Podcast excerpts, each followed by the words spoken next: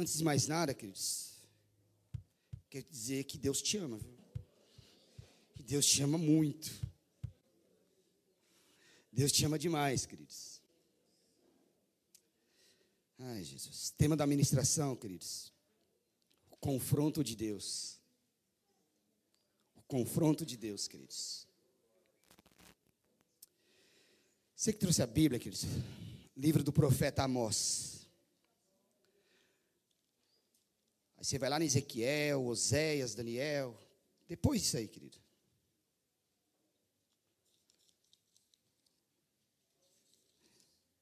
Vai demorar um pouquinho para você achar, eu sei disso, eu vou esperar, tá? Livro de Amós, querido. depois de Joel. Pastor Joel também é pequenininho, então depois de Oséias. Depois de Daniel.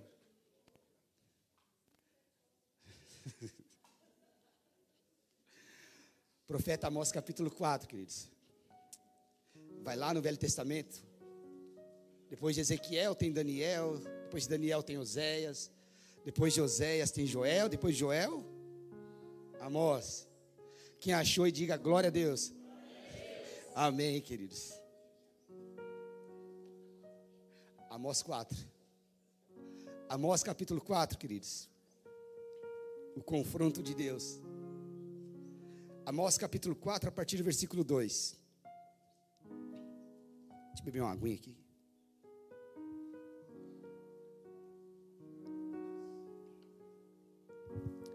Amós capítulo 4, queridos, verso 2 diz assim: Jurou o Senhor Jeová pela sua santidade, que dias estão para vir sobre vós, em que vos levarão com os óis e a vossos descendentes com os óis de pesca.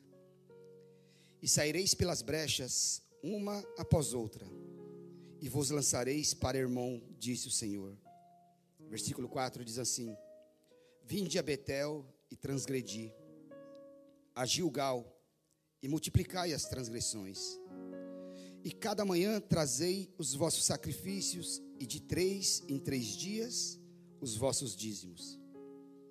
E ofereceis sacrifício de louvores do que é levedado, e apregoai sacrifícios voluntários Publicai-os, porque disso gostais, ó filhos de Israel, disse o Senhor Jeová. Por isso também vos deixei, por isso também vos dei limpeza de dentes em todas as vossas cidades, e falta de pão em todos os vossos lugares. Contudo, não vos convertestes a mim, disse o Senhor. Além disso, retive de vós a chuva, faltando ainda três meses para a ceifa, e fiz chover sobre uma cidade e sobre outra cidade não fiz chover. Sobre um campo choveu, mas o outro, sobre o qual não choveu, se secou. E andaram vagabundas duas ou três cidades, indo a outra cidade para beberem água, mas não se saciaram. Contudo, não vos convertestes a mim, disse o Senhor. Feri-vos com queimadura e com ferrugem, a multidão das vossas hortas e das vossas vinhas, e das vossas figueiras e das vossas oliveiras foi consumida pela locusta. Contudo, não vos convertestes a mim, disse o Senhor. Enviei a peste contra vós, a maneira do Egito. Os vossos mancebos matei a espada, e os vossos cavalos deixei levar presos, e o fedor dos vossos exércitos fiz subir aos vossos narizes. Contudo, não vos convertestes a mim, disse o Senhor. Subverti a alguns dentre vós, como Deus subverteu a Sodoma e Gomorra, e vós fostes como um tição arrebatado do incêndio. Contudo, não vos convertestes a mim, disse o Senhor. E o versículo 12 diz assim: Portanto, assim te farei, ó Israel, e porque isso te farei, prepara-te, ó Israel, para te encontrares com teu Deus porque é Ele que forma os montes e cria o vento e declara ao homem qual é o seu pensamento, o que faz da manhã trevas e pisa os altos da terra. O Senhor, o Deus dos exércitos, é o seu nome. Ah, Senhor, nós te louvamos e nós te agradecemos e nós te bendizemos pela tua palavra, Deus. Te glorificamos, papai, pelo teu Espírito Santo em nosso meio, Pai. Te pedimos em nome de Jesus Cristo que teu Espírito venha nos conduzir através da tua palavra, Deus. Que nós possamos, papai, ouvir aquilo que o Senhor quer para nós, papai, não aquilo que nós queremos, ó Pai. Fala conosco, Deus. Fala a cada coração que está aqui nesse lugar. Fala a cada coração que está no seu lar, Pai. Mas em nome de Jesus Cristo, papai, nos revela a tua palavra, Pai, e nos dê espírito de discernimento e de sabedoria para entender aquilo que tu queres de nossas vidas, Pai. Nós te louvamos, Senhor, e nós te agradecemos em nome de Jesus.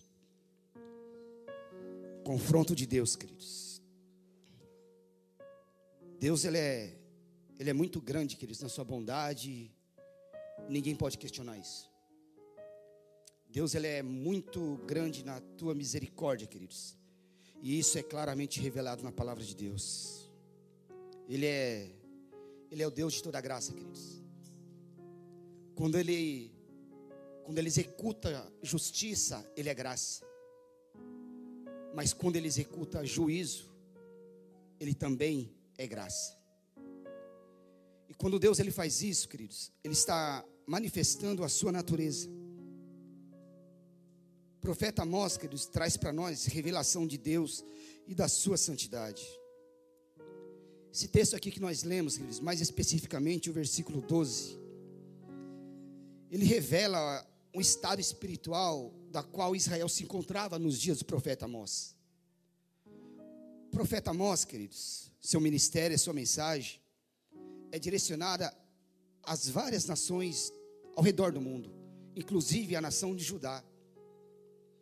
Mas esta mensagem, queridos, a mensagem, o alvo foco, o alvo, queridos, é, desta mensagem do profeta Amós, que Deus traz, que Deus aborda através da vida do profeta, é a nação do Reino do Norte, queridos, que tinha capital como Samaria, mais conhecido como Israel, queridos. Então, essa palavra aqui, queridos, é para o povo de Israel. Essa mensagem do profeta Amós é para o povo de Israel, o Reino do Norte. Por quê, pastor? Porque nesses dias aqui, queridos, Israel estava numa prática tão habituado aos seus pecados, tão viciado nos seus pecados, que eles já não conseguiam entender, eles já não conseguiam ouvir o clamor de Deus, chamando eles ao arrependimento, chamando a nação de Israel à conversão. Quando a gente observa todo o capítulo 4 do livro de Amós, queridos, a gente percebe que o intuito de Deus é chamar Israel para a conversão, é chamar Israel para o arrependimento. Para quê, pastor? Para que Israel, que eles fosse poupado do juízo que estava vindo sobre a vida deles. E é sempre bom a gente lembrar, queridos, que a razão pela qual Deus faz um, uma abordagem tão direta a Israel, a razão pela qual Deus faz uma abordagem tão franca, tão direta com Israel, é porque Israel é para Deus um povo muito especial. Quando você lê um pouquinho antes, lá em Amós 3, 2, Deus diz assim: de todas as famílias da terra, somente a vós outros os escolhi. Então Deus está dizendo que de todas as nações da terra, Deus escolheu Israel, elegeu Israel para ser o seu povo. O povo em que ele trataria de maneira direta, de maneira franca, de maneira aberta. Paulo, lá em Romanos, queridos, capítulo 9, versículo 4, diz lá que a Israel pertence a glória, pertence a adoção de filhos, pertence o culto, pertence a promulgação das leis e pertence às promessas. Por quê? Porque Deus faz com Israel uma aliança através de Abraão, o pai da fé. Mas o que estava acontecendo nos dias de Amós, nos dias do profeta Amós, queridos, é que a idolatria estava assolando a nação chamada nação de Deus. E queridos, não existe nenhum pecado na Bíblia que incomoda mais Deus, que inquieta mais Deus do que a idolatria. Por quê, pastor? Porque o ser humano, as pessoas, elas tomam coisas, objetos inanimados ou seres e colocam na categoria, no patamar de divindade, irritando a natureza de Deus e substitui Deus, queridos. Por esta razão, toda e qualquer idolatria, queridos, é vastamente, é totalmente condenada na palavra de Deus. E o mais interessante é notar que esse texto, queridos, ele nos mostra que Israel estava pecando e estava profanando o culto, irritando a natureza de Deus. E pasmem, queridos, Israel não se desviou para pecar. E aqui é uma coisa muito triste, queridos. Israel não se desviou. Israel não abandonou o centro da adoração para pecar, para cometer pecado. Eles continuavam indo à igreja, continuavam oferecendo culto a Deus, mas continuava pecando. O texto no capítulo 4, versículo 4 diz lá: Vinde a Betel e transgredi. Sabe o que significa Betel, queridos? Casa de Deus. Então o que Deus está dizendo é: vocês vêm a Betel, vocês me oferecem culto, e ainda assim continuam transgredindo. Pecavam, queridos, no culto. Ele estava indo ao lugar da adoração e pecando. Israel, nesses dias, queridos, não estava entregue àquilo que nós chamamos de paganismo. Israel não estava nesses dias aqui naquele que nós chamamos de mundanismo. Eles continuavam indo a Betel. Eles continuavam oferecendo culto. Diziam que estavam adorando a Deus. Aí o Senhor diz assim: Vocês vêm a Betel. Vocês vêm à minha casa. Vocês vêm ao centro da adoração. E continuam perpetuando as suas transgressões. E isso, queridos, é muito perigoso no nosso meio. É perigoso quando nós nos escondemos na capa, no teto do culto, para dizer: se, se eu estou adorando, se eu estou cultuando, Deus não tem nada a ver com a minha vida pessoal, só que na verdade Deus tem, queridos. Deus tem muito. E você tem que entender o quê? Que antes de Deus aceitar, aceitar a sua oferta, Primeiro ele aceita você, queridos. Porém, antes dele rejeitar a tua oferta, primeiro ele rejeita você. No texto lá de Gênesis capítulo 4, quando a Bíblia descreve o sacrifício de Caim e o sacrifício de Abel, a Bíblia diz assim: que Deus rejeitou Caim e a sua oferta. Ou seja, primeiro Deus ele rejeita o ofertante. Depois a oferta. Da mesma maneira ele diz sobre Abel. A Abel e para a sua oferta Deus atentou. Portanto, a reclamação de Deus é que é vocês não se desviaram para pecar. Vocês não caíram na bagunça para pecar. Vocês estão vindo à minha casa estão pecando na minha casa e estão pecando na minha presença. Essa é a reclamação de Deus. Em outras palavras, Deus está falando assim: vocês não me temem mais, vocês não me respeitam mais, vocês não zelam pela minha presença. Essa é a reclamação de Deus com Israel. E o versículo 4 ainda diz mais coisas. Diz lá: Vinde a Betel e transgredi. E diz lá: E vocês vão a Gilgal e continuam transgredindo. Enquanto o centro, Betel era o centro da adoração, Gilgal era o centro da peregrinação.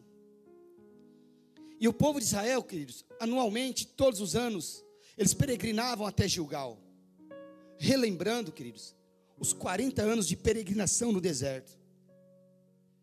Então eles iam para Gilgal todos os anos e levavam as suas ofertas, levavam as suas oferendas, eles entregavam as suas dádivas ao Senhor, e eles achavam, eles entendiam que Deus estava se satisfazendo com as suas peregrinações. E quantas e quantas vezes, queridos, nós peregrinamos à nossa maneira. E aí nós vamos ao monte, e aí nós fazemos campanhas de sete dias, sete meses, e achamos que estamos satisfazendo a Deus. Fazemos as mais diversas peregrinações e achamos que estamos satisfazendo a Deus. E a reclamação de Deus aqui é: vocês não se arrependem, vocês não se convertem. E o versículo 4 diz ainda mais, queridos: diz lá, vocês trazem os vossos sacrifícios, e de três em três dias vocês entregam seus dízimos. E o verso 5 diz: E oferecei sacrifício de louvores. Então escuta, queridos. Israel tinha ministério de louvor. Israel tinha pregador. Eles entregavam o dízimo deles de três em três dias. Eles faziam os sacrifícios deles, faziam ofertas, iam ao centro da adoração, iam ao centro da peregrinação, mas continuavam pecando. Essa é a reclamação de Deus. Por isso que Deus levanta o profeta Amós. E no verso 5 diz assim: E ofereceis sacrifícios de louvores, e aprogai ofertas voluntárias, e publicai-as, porque disso vocês gostam, ó filhos de Israel. Sabe o que Deus está falando aqui, queridos? Vocês vão ao culto, vocês me oferecem sacrifícios, vocês ofertam, vocês entregam dízimos, vocês fazem tudo isso daí, mas vocês fazem isso aí não para me adorar. Vocês fazem isso aí para a sua própria vaidade.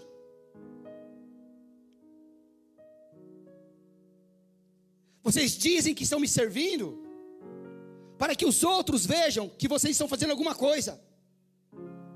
Vocês dizem que me adoram, mas na verdade vocês estão adorando a si mesmos. Essa é a reclamação de Deus sobre Israel.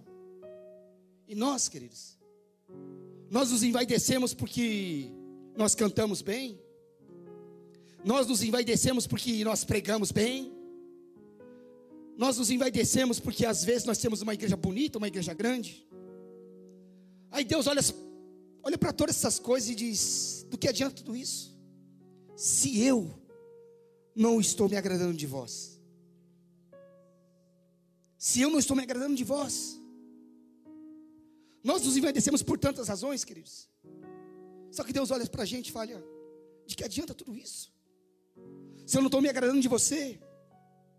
E o interessante do texto, queridos, é que Deus ele permite, queridos. Ele não cria o castigo, mas ele permite que venha sobre Israel cinco castigos sérios. Cinco castigos graves, para que Israel entendesse a indignação de Deus e para que Israel se convertesse. Mas incrível, queridos, eles não entenderam. Eles não se converteram, queridos. Israel não entendeu. Deus estava chamando eles para o arrependimento e para a conversão, eles não entenderam. Deus clamava a eles a conversão. Deus clamava pelo arrependimento, eles não entenderam isso. Então Deus permite, queridos, que chegue sobre Israel, que venha sobre Israel cinco castigos graves. Primeiro castigo, queridos, Amós 4,6 diz lá: Também vos deixei de dentes limpos em todas as vossas cidades, e com falta de pão em todos os vossos lugares. Dentes limpos no texto ali, queridos, é fome, é escassez de pão. Deus estava dizendo assim: Eu deixei de abençoar a tua mesa, eu coloquei vocês em aperto. A tua feira não dá mais para nada. Deus cerrou a dispensa. Deus esvaziou a dispensa, queridos. E presta atenção, queridos, que se fome, que se fome não for capaz de levar o homem a clamar pela ajuda de Deus, que mais será, queridos? Que mais será? Israel estava com o coração tão duro, tão viciado em seus pecados, que nem mesmo a falta de alimento, a falta de pão na mesa deles, foi capaz de fazer eles entender que Deus não estava os abençoando mais, que Deus estava cerrando a dispensa, que Deus estava fechando a porta para eles. Eles não conseguiram se lembrar nem do Salmo 23, que diz lá: O Senhor é o meu pastor e nada me faltará. Porque se está faltando pão, queridos, se está havendo escassez, eu preciso saber se o Senhor continua sendo meu pastor. Eu preciso saber disso. Mas Israel não entendeu, não se converteu. E eu não estou dizendo que porta fechada na sua vida é castigo, queridos. Pode ser provação, pastor? Pode ser provação, queridos. Pode ser um teste, um teste, claro que pode ser. Mas eu estou dizendo para você, queridos, que porta fechada na sua vida continuamente significa que tem algo fora do lugar na sua vida. E Deus pode estar te chamando para uma arrumação da casa. Vou repetir, queridos. Porta fechada na sua vida continuamente. Tem coisa na sua vida fora do lugar. Deus está te chamando para uma arrumação da casa. Então, o primeiro castigo que Deus permite sobre Israel é a fome, queridos. E o texto nós lemos, queridos. Mesmo assim, eles não se converteram. Então, Deus permite o segundo castigo. Segundo castigo, queridos. Amós capítulo 4, versículo 7. Além disso, além do que? Além da fome, retive de vós a chuva. Três meses antes da ceifa, queridos, fiz chover sobre uma cidade e sobre outra cidade, não. Mas a outra cidade que, teve, que não teve chuva se secou. E o verso 8 diz assim: Andaram duas ou três cidades, e indo a outra cidade para beberem água. Mesmo assim, vocês não se saciaram. Contudo, vocês não se converteram a mim. Coração duro, queridos. Deus está falando. Eu enviei a fome para pregar para vocês. Eu enviei a fome para que vocês se convertam e se arrependam, e vocês não se converteram. Então eu enviei a seca. E eles não se converteram. A colheita em Israel, queridos, é por volta do mês de abril. Então as chuvas de fevereiro em Israel, queridos, chamaram de chuvas serôdias, são as chuvas mais aguardadas pelo lavrador judeu. Para quê? É que para fortalecer e manter a, a lavoura verde. Aí Deus diz assim: por causa dos vossos pecados, eu suspendi a chuva de fevereiro, e vocês perderam a lavoura. Vocês erraram, andaram errante. Choveu numa cidade e na outra não. Vocês andaram duas ou três cidades para beber água. E mesmo assim, vocês não se saciaram. E ainda assim vocês não se converteram a mim. Então veja que é um clamor de Deus para a conversão. Veja que Deus está chamando o povo ao arrependimento. E o mais incrível disso aqui, que Deus não está falando para pecadores que não conhecem o seu nome. Conversão aqui, queridos, não é para aceitar Jesus como Salvador. Deus está falando aqui com o seu povo, Deus está falando com Israel. Ele está falando com aqueles que o conheciam. Deus está falando: vocês vêm a Betel, na minha casa. Vocês vêm a Gilgal. Vocês me oferecem culto. Mas vocês não se convertem. Então Deus suspende a chuva de fevereiro. Por quê? Porque quando não chove, que eles, o lavrador ele sofre. Então Israel, Deus ele vai criando circunstâncias, maneiras de Israel se converter. Israel não entende, não se converte. E aí Deus envia o terceiro castigo. Ele permite o terceiro castigo. Capítulo 4, versículo 9, olha o que, que diz: Feri-vos com crestamento e ferrugem a multidão das vossas hortas, e das vossas vinhas, e das vossas oliveiras, e das vossas figueiras, o gafanhoto devorou. Contudo, vós não convertestes a mim, diz o Senhor. Com a fome, Israel não se converteu. Com a seca, Israel não se arrependeu. Aí Deus diz assim: o que restou da lavoura, eu permiti que insetos e praga das plantas devorassem tudo. Vocês perderam a lavoura inteira e mesmo assim vocês não se converteram. E pode ser, irmão, que hoje alguém veio para cá se perguntando e se questionando: o que está acontecendo com a minha vida? Por que será que está tudo travado?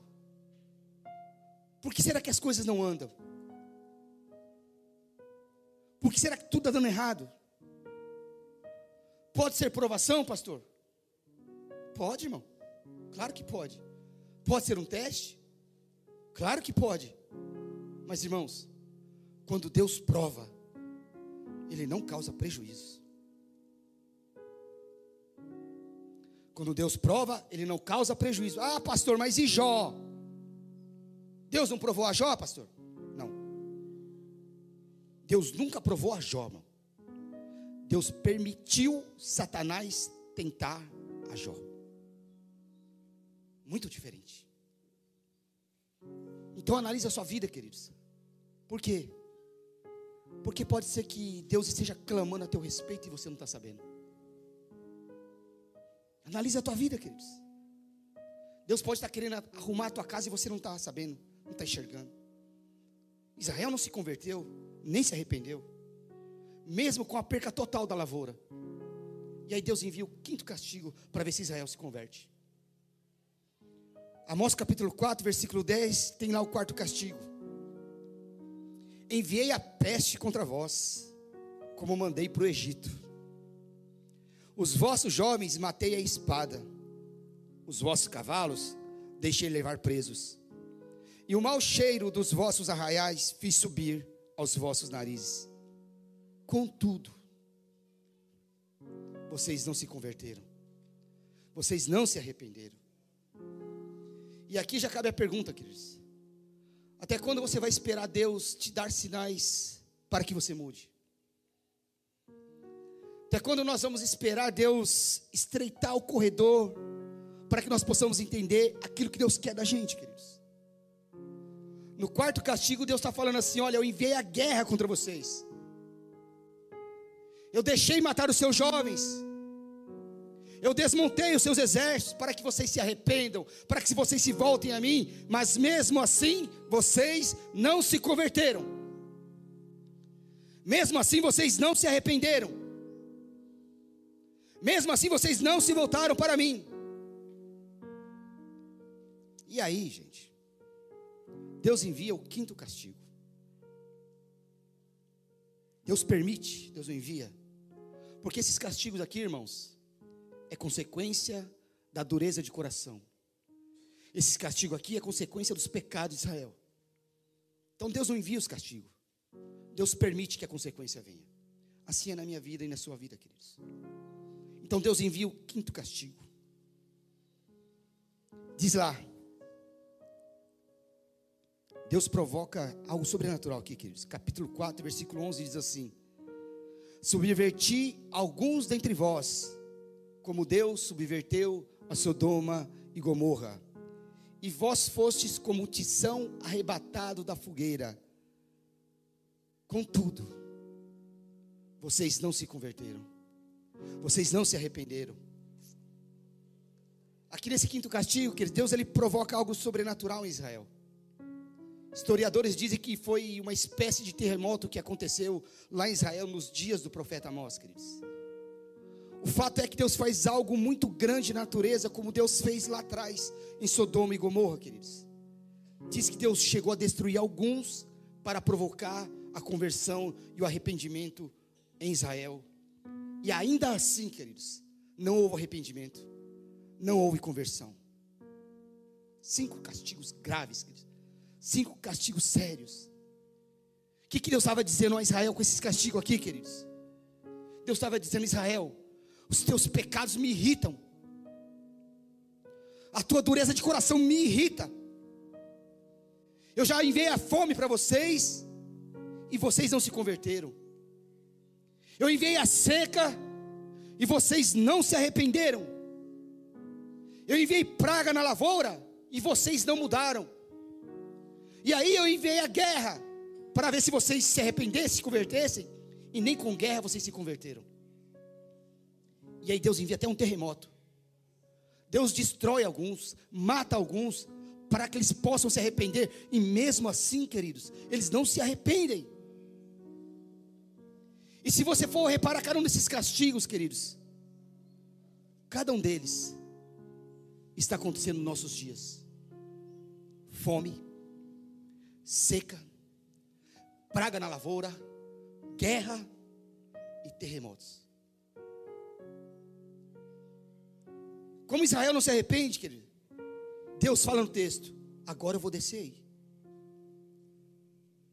Já que eu usei a natureza para pregar para vocês e vocês não se arrependem, vocês não mudam, agora eu vou descer aí. E agora vai ser olho no olho. Só eu e você. E aí o versículo 12 diz o quê? Prepara-te, ó Israel, para te encontrares com teu Deus. Deus não está falando que eles de um encontro de comunhão. Deus não está falando de um encontro de intimidade. Deus não está falando de um encontro aqui, queridos, de milagres. Deus está falando de um encontro de confrontação. E lá no livro do profeta Isaías, no capítulo 43, verso 26, diz assim: ó, entra em juízo comigo e apresenta as tuas razões para que possas justificar-te. Só que Amós capítulo 4, versículo 12, queridos, o que Amós está dizendo ali é que Deus está preparando um tribunal. E nesse tribunal, queridos, a fome, a seca, a praga na lavoura, a guerra e o terremoto vai ser o júri de Deus. E Deus diz assim: Eu vou ser o juiz. E vocês, vocês serão os réus. Porque ainda que eu tenha mandado sinais para vocês se arrependerem, ainda que eu tenha mandado sinais para vocês se converteram, vocês não se converteram e vocês não me ouvem. E literalmente Deus está dizendo: agora eu vou descer aí e resolver esse assunto pessoalmente com você. E a pergunta que fica para nós, queridos: quem é que resiste à presença de Deus e consegue ficar de pé diante dele? Quem, queridos? A Bíblia diz que quando Deus se ira, queridos, as rochas se derretem. E que quando ele se levanta na sua ira, as ondas dos mar se agitam. Daí o escritor de Hebreus diz: sabe o que? O escritor de Hebreus diz assim: dura coisa é cair nas mãos do Deus irado. Se encontra aqui que não é um encontro para churrasco, não é um encontro para banquete. Esse encontro que Deus está falando aqui é um encontro para juízo, queridos. E talvez muito de nós não tenhamos nem a noção do que significa um encontro desse, queridos. Deus estava vindo conversar com Israel, e seria uma conversa muito séria. E Deus também vem falar conosco, queridos. E eu quero compartilhar. E eu não pretendo estourar horário, queridos. Mas eu preciso compartilhar com vocês algumas coisas acerca dessa confrontação que Deus revela a Israel, queridos. Por que é que Deus confronta o homem de Deus? Por que é que Deus confronta a mulher de Deus? Por que é que Deus chega a esse ponto, queridos? Por que é que Deus chega a esse nível? Que nível, pastor? O nível do confronto pessoal. Então por que é que Deus confronta? Primeiro, queridos, porque Deus não pode abençoar o seu futuro sem antes cortar as cordas que te prendem ao teu passado. Deus não pode, queridos, abençoar o seu futuro sem antes resolver aquele pecado do passado. Deus não vai te usar, queridos, não vai te prosperar e não vai te abençoar enquanto aquele velho pecado não estiver definitivamente resolvido. Tem que dar um basta, queridos. Tem que dizer que não dá mais. Acabou. Isso acaba aqui, isso morre aqui. Quem roubava, que não roube mais. Quem mentia, que não mente mais. Quem adulterava, que não adultere mais. Porque não dá para ficar empurrando com a barriga. Deus vai confrontar. Não dá para levar no banho-maria. Deus vai confrontar. Livro de Provérbios, capítulo 28, versículo 13. Salomão diz assim: que aquele que confessa e deixa as suas transgressões alcançará misericórdia. Então não dá mais para ficar empurrando com a barriga. Você tem que abandonar aquele pecado que te prende ao passado. Por que, que Deus confronta? Porque Ele quer cortar as cordas que te prendem aos velhos vícios, queridos. Porque Ele não quer, queridos, que o teu hoje esteja sob a sombra do teu passado. Por quê, pastor? Porque quem está em Cristo, nova criatura é.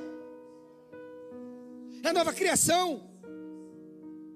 Então, irmão, não espera Deus te confrontar. Não espera, irmão. Não espera Deus descer para te confrontar. Por quê, pastor? Porque o lugar da confrontação pode ser o leito da enfermidade, irmão. Porque o lugar da confrontação pode ser a prisão. Porque o lugar da confrontação, irmão, pode ser até mesmo o caixão. E a palavra, irmão, não era para o Egito. A palavra não era para a Síria. A palavra não era para quem não conhecia Deus. A palavra era para Israel. E hoje essa palavra é para mim, é para você. É para nós, queridos. Deus não pode abençoar o teu futuro. E quando você tiver com aquele velho vício, aquele velho pecado, carregando ele no bolso e não tira de jeito nenhum. Pecado de estimação, irmão. Você está em Jesus, crente. Tu é nova criatura. Deus quer te abençoar, quer te prosperar, quer arrumar a tua casa, mas tem coisa na tua vida que está te prendendo, e isso é pecado. Por isso que Deus está te confrontando hoje. Quer ver sua vida prosperar, ser abençoada? Deixa o pecado, irmão. E as janelas do céu se abrirão sobre a sua vida. Por isso Deus confronta. Segundo, por que, que Deus confronta? Porque Deus não ignora os nossos pecados, irmão. Deus não fecha os olhos para o nosso pecado. Deus não finge que não viu, Ele viu. Deus não finge que não sabe, irmãos, Ele sabe. E Ele sabe tudo. E Ele não ignora isso. Deus não ignora, queridos. Adão, queridos. Adão, a Bíblia diz que ele pecou exatamente onde Lúcifer pecou. Na onde, pastor? Na tentativa de ser igual a Deus. E Adão não precisava disso. Por que, que não precisava? Porque ele já havia sido feito, ele já havia, sido formado a imagem e semelhança de Deus. Ele não precisava querer ser igual a Deus, irmãos. Adão pecou, ele não precisava disso. E diante do pecado de Adão, irmãos, Entenda isso, toda a raça humana é comprometida. Diz que lá o, os olhos de ambos se abrem. E aí, irmão, toda a história muda. Toda a história muda. No capítulo 3 de Gênesis, versículo 7, diz lá que eles perceberam que estavam nus. E fizeram para si o que? Aventais. Aventais do que, pastor? De figueira. Fizeram para si aventais de figueira. Acontece, queridos, que figueira na Bíblia representa os recursos humanos para a salvação. Vou repetir. Figueira na Bíblia representa os recursos humanos para a salvação. Só que, irmãos, escuta. Jesus não é figueira. Jesus é videira verdadeira. Então, quando Adão peca, e Deus desce para falar com Adão, Deus está dando a oportunidade de Adão se abrir. Ou seja, queridos, toda vez que nós pecamos, é Deus que nos procura. É Deus que nos dá a oportunidade de regeneração. Não somos nós que procuramos a Deus quando nós erramos, queridos. Então, quantas e quantas vezes nós cometemos o mesmo pecado de Adão? em vez de nós buscarmos os recursos divinos para a regeneração, sabe o que a gente faz? A gente quer dar um jeitinho, né? A gente quer costurar, quer emendar, quer esconder o pecado, buscar um jeitinho de dar um jeito, queridos. Figueira não cobre pecado. O que cobre pecado é sangue. É o sangue de Jesus que nos lava. É o sangue de Jesus que nos purifica. É o sangue de Jesus que nos limpa. no texto, queridos, de Gênesis capítulo 3, versículo 8, diz assim: E ouvindo a voz de Deus. Quem ouviu a voz de Deus, queridos? Adão. Chegou a hora do encontro. Chegou a hora da confrontação de Deus com Adão. Era uma visita normal, queridos. E Deus veio no jardim lá e chama por Adão. Só que o lugar que Adão e Eva sempre se encontravam com Deus, agora estava vazio. Se esconderam de Deus, queridos. Por causa do que, pastor? Por causa do pecado. As pessoas se escondem de Deus por causa do pecado. Irmão, como é que está a tua comunhão com Deus? Analisa a sua história, queridos. Analisa a tua história. Como é que você estava com a comunhão com Deus há meses atrás, há anos atrás? E como é que está agora? Dá uma analisada na sua vida, queridos, e como que você era no começo da sua caminhada com Jesus? Como é que você era no começo da sua caminhada, da sua fé com a igreja? E como está a tua fé hoje? E você tem que analisar isso todo dia. Por quê, pastor? Porque pode ser, queridos, que hoje Deus esteja caminhando no seu jardim e te chamando para renovar o relacionamento e a comunhão com Ele.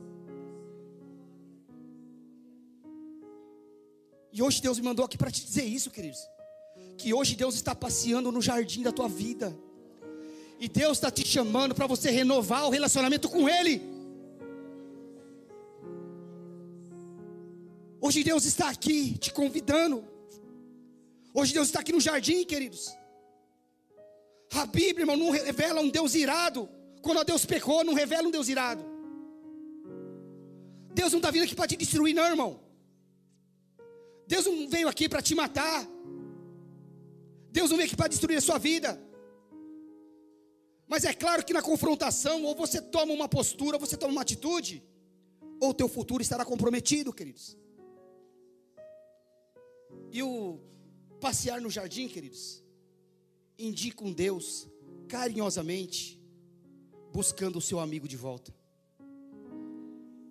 Buscando o relacionamento de novo, de volta. Você não desviou, você não saiu da igreja, mas o pecado te distanciou. O pecado fez você perder a intimidade com Ele. Você orava, e Deus falava com você. Deus te respondia. Você orava e Deus não te deixava falando sozinho, queridos. Mas o pecado fez você perder a intimidade com Deus. Porque o problema do pecado, queridos, é que ele gera endurecimento. O indivíduo deixa de perceber as perdas, ele perde a sensibilidade. É por isso que o pecado é comparado à lepra, queridos camarada deixa de sentir, deixa de perder as perdas. Ele não sente mais aquilo que está perdendo, já não sente mais a falta da visita de Deus na sua vida. E querido, ser crente, ser amigo de Deus, não é vir para a igreja uma ou duas vezes por semana, não. Deus quer muito mais que isso. Deus quer um lugar no seu carro. Deus quer um lugar no seu quarto. Deus quer um lugar na sua casa. Deus ele quer te envolver com a presença dele, queridos. A Bíblia diz que Deus fez pele de animais para cobrir Adão e Eva. Sabe o que significa? Que o pecado nos, de, que o pecado nos deixa nu, queridos. Só que Deus nos cobre. Deus nos veste. Deus nos envolve. O sangue de Jesus nos veste, queridos. O sangue de Jesus nos cobre. O sangue de Jesus nos liberta. O sangue de Jesus tira o risco do homem viver eternamente em pecado e ainda nos dá a possibilidade da regeneração. Por isso que Deus nos confronta, queridos, porque Ele não fecha os olhos para os nossos pecados. Ele não finge que não vê, Ele vê. Terceiro, por que é que Deus confronta? Deus confronta não para destruir, queridos, mas Ele confronta para corrigir. A intenção de Deus não é nos matar. A intenção de Deus não é nos destruir, queridos. A intenção de Deus é arrumar a casa. Você peca, eu peco, queridos, e tem consequência.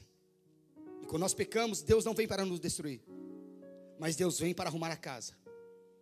Deus vem para nos dar a direção. Deus ele não quer acabar com a sua vida, queridos. Quando Davi peca, ele comete aquele pecado, queridos, de querer contar o povo, de querer enumerar a quantidade, porque Davi achava que Israel prosperava por causa dele, por causa do tamanho do exército de Israel. O que, que Davi faz? Ele resolve enumerar o povo, e faz isso contra a vontade de Deus. Pecou. A Bíblia diz que Deus envia um anjo, um anjo da morte, e esse anjo começa a matar todo o povo de Israel, queridos. O texto diz lá que quando Davi ele sobe no palácio, que ele abre a porta do palácio, que ele olha para baixo, que ele vê um anjo com a espada na mão, matando todos os filhos de Israel.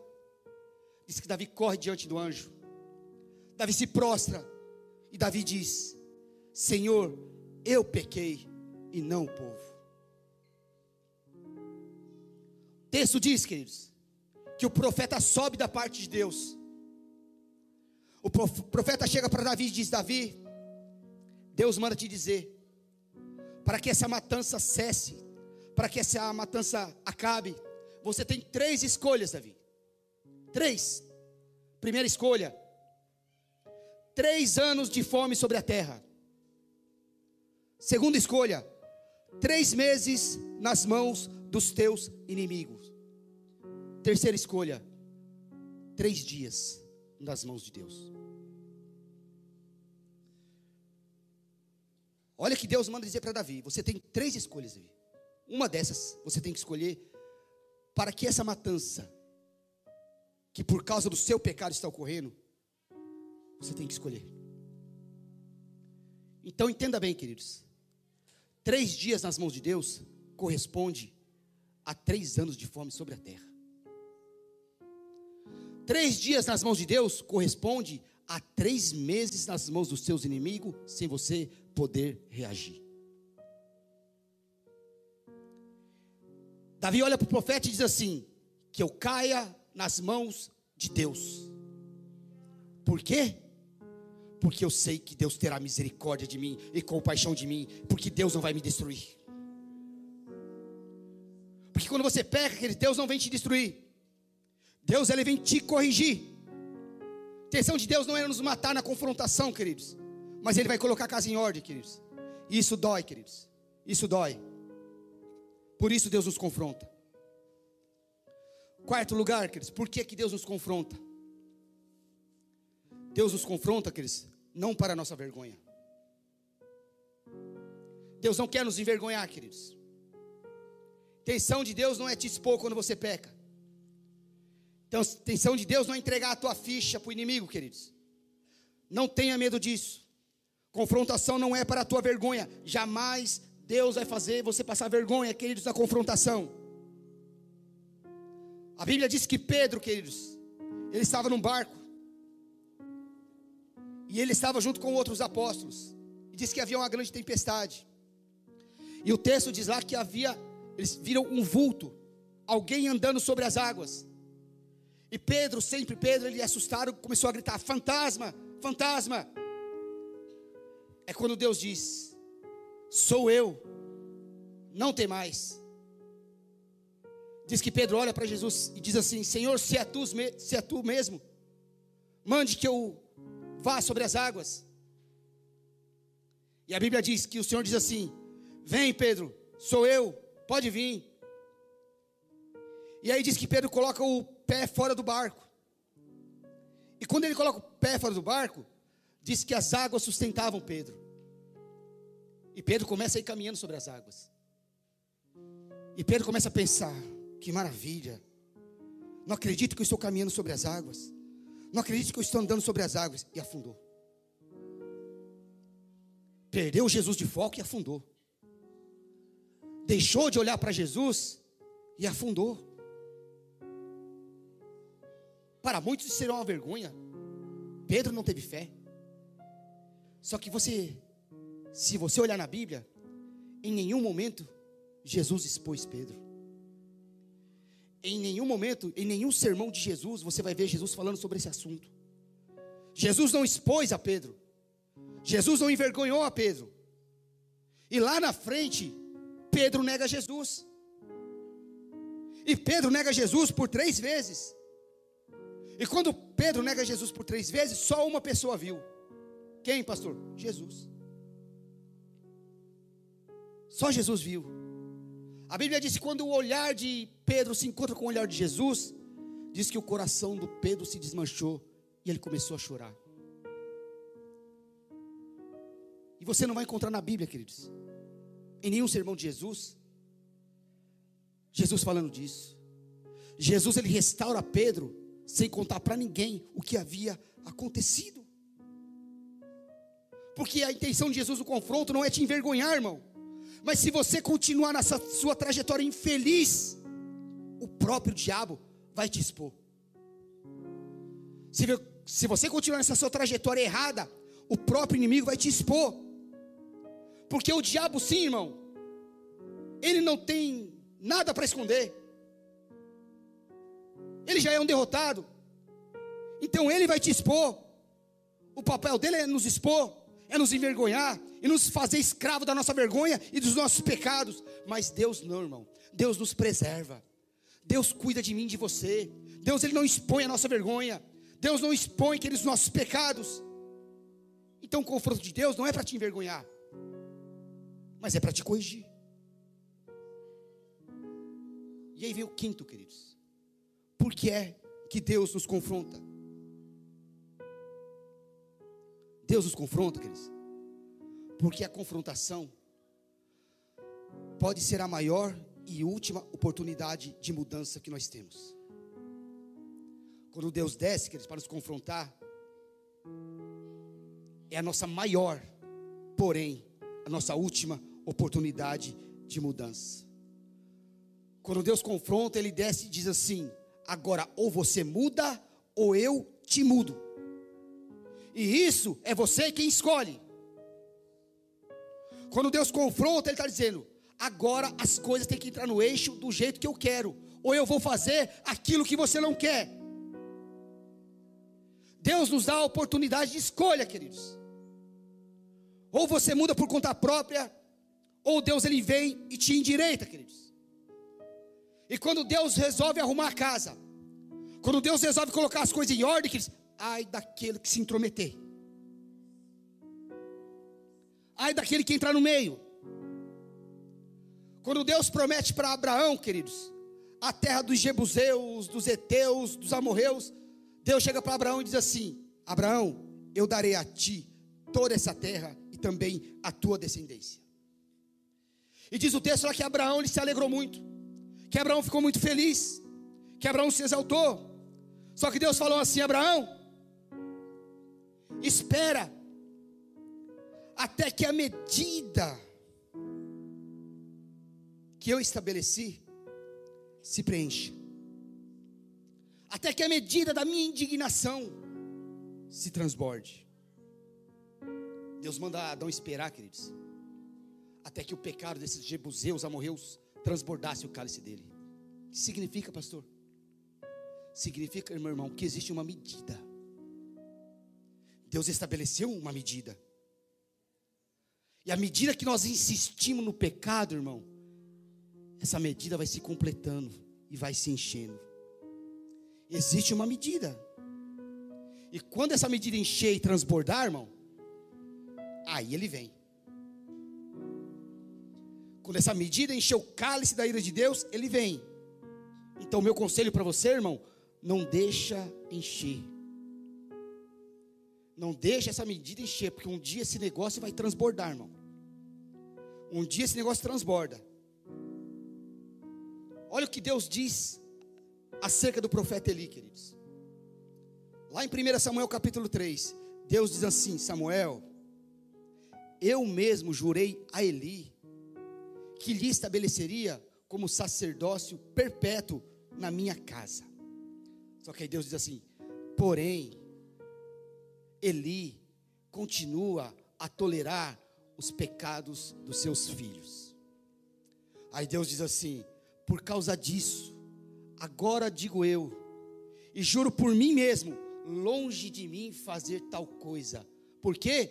Porque eu honrarei aos que me honrarem, e aqueles que me desprezarem serão desprezados por mim. Por isso eu digo que não haverá na casa de Eli um varão que o represente diante do meu altar. Isso é juízo, irmão.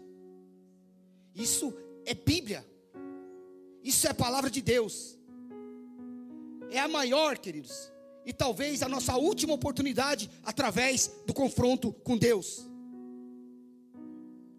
O confronto de Deus é quando Deus vem, senta na minha frente e senta na tua frente, olha no nosso olho e fala: O que, que você tem a me dizer acerca disso? O que você tem a, a me dizer acerca desse teu pecado? que você tem a me dizer acerca desse erro? Cara a cara, queridos. Deus vai te confrontar. Lá em Gênesis capítulo 32, Jacó diz assim: Eu vi Deus cara a cara. Eu vi Deus cara a cara. E a pergunta que fica é: quem é que quer sentar num tribunal com Deus? Tem coragem, irmão? Sentar cara a cara com Deus, cheio de pecado? Cheio de erro? Tem coragem? Porque na comunhão com Deus é muito lindo, né, Dani? Na comunhão com Deus é uma maravilha. Sentar na comunhão com Deus é uma coisa fantástica. Sentar na comunhão com Deus, irmão. Ninguém que senta na comunhão com Deus, irmão, quer sair de lá. Ninguém. Se você está na comunhão com Deus, você sente vontade de sair de lá? Sente não, irmão. Olha Moisés no monte, queridos. Ficou 40 dias, Dani, 40 noites, sem comer. Afinal de contas, pastor Eunice, comer e beber para quê? Se eu estou na presença do Deus Todo-Poderoso, se eu estou vendo a glória dEle, na comunhão com Deus, ninguém quer sair, não, irmão. Olha Pedro lá no monte da, no monte da transfiguração. Pedro estava tão apaixonado pela visão que Deus deu para ele, que ele chega para Jesus e fala: Jesus, esquece quem está lá embaixo. Esquece aquela gente toda lá. Não desce mais lá não. Faz o seguinte, Senhor. Nós vamos fazer três tendas aqui: uma para ti, uma para Moisés e outra para Elias. E a gente fica aqui o resto da vida. Por quê? Porque na comunhão com Deus, ninguém quer ir embora. Ninguém quer sair. Mas nesse texto aqui não, irmão. Nesse texto aqui, queridos, é encontrar Deus para uma queda de braço. E a gente sabe quem perde. Nesse texto aqui a gente sabe quem perde. Assim é a confrontação, queridos. Jó, queridos. Jó capítulo 38. Diz que Jó, ai Jó, Jó resolve questionar Deus. Resolve questionar. Estava meio sem juízo. E aí Deus resolve fazer algumas perguntas para Jó. E o texto, de, o texto diz, a Bíblia diz, que Deus faz 56 perguntas para Jó. 56. E Jó não consegue responder nenhuma, irmão. Aí na pergunta de número 57, diz que Jó se rende. E ele diz: Senhor, eu conhecia o Senhor de ouvir falar, mas agora os meus olhos te contemplam. E eu bem sei, e eu bem sei que o Senhor pode todas as coisas, e que nenhum dos seus planos podem ser impedidos. E ninguém, queridos, ninguém tem um encontro com Deus e sai de lá sem uma marca. Quando você encontra com Deus, queridos, Ele te marca, Ele marca você, e a confrontação é tão boa que você não ouve a, a igreja dar um pio.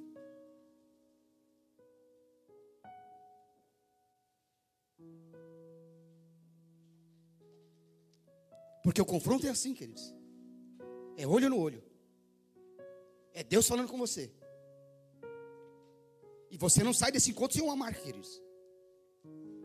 Quando Deus te. Quando você se depara com Deus a confrontação, Ele deixa um sinal em você de que você esteve com Ele. Porque se na confrontação você sair sem sinal, querido, seu coração está muito duro. Você está igualzinho ao povo de Israel nos dias de Amós, coração duro. Deus manda castigo através de castigo e você não se converte. Se você sair daqui hoje sem nenhum sinal, queridos, seu coração ainda está duro, feito pedra. Se você sair daqui sem um sinal hoje, você não se arrependeu. Porque hoje Deus veio te confrontar, queridos. E o detalhe é que no confronto não entram três pessoas. Só entra duas. Quem, pastor? Você e Deus. Não tem conversa. Quando Deus vai confrontar o marido, ele coloca a mulher fora da jogada. E quando Deus vai confrontar a mulher, ele tira o marido da jogada. Quando Deus vai confrontar os filhos, Deus tira os pais do raio de ação. Porque Deus quer colocar a casa em ordem. Porque Deus quer deixar uma marca que você foi confrontado. E esse sinal, queridos, se você carregar um sinal, é sinal que Deus entrou no teu coração. Porque Jó, depois de todos esses questionamentos aqui, hoje é Jó comparado como o homem da paciência. A marca que Deus deixou em Jó. Um homem que teme a Deus, íntegro, reto, mas um homem paciente. Confrontação, queridos, ela é necessária. E Deus vai usar de muitas maneiras, queridos, de muitas formas, para que você se converta e para que você se arrependa. E é olho no olho, queridos. É você e Deus. E ai daquele que entrar no meio. Amém, queridos? Essa é a palavra de Deus. E que Deus te abençoe. Thank you.